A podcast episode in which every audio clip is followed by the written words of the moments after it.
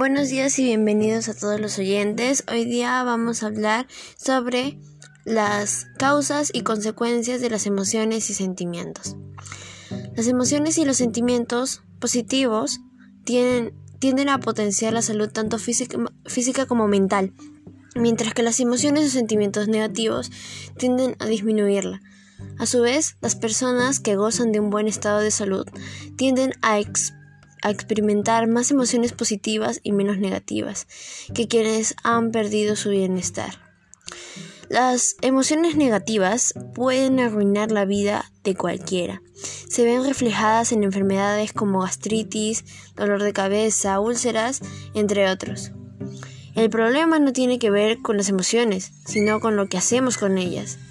Cuando somos tragados por estas emociones nos hacemos disfuncionales. Las emociones positivas.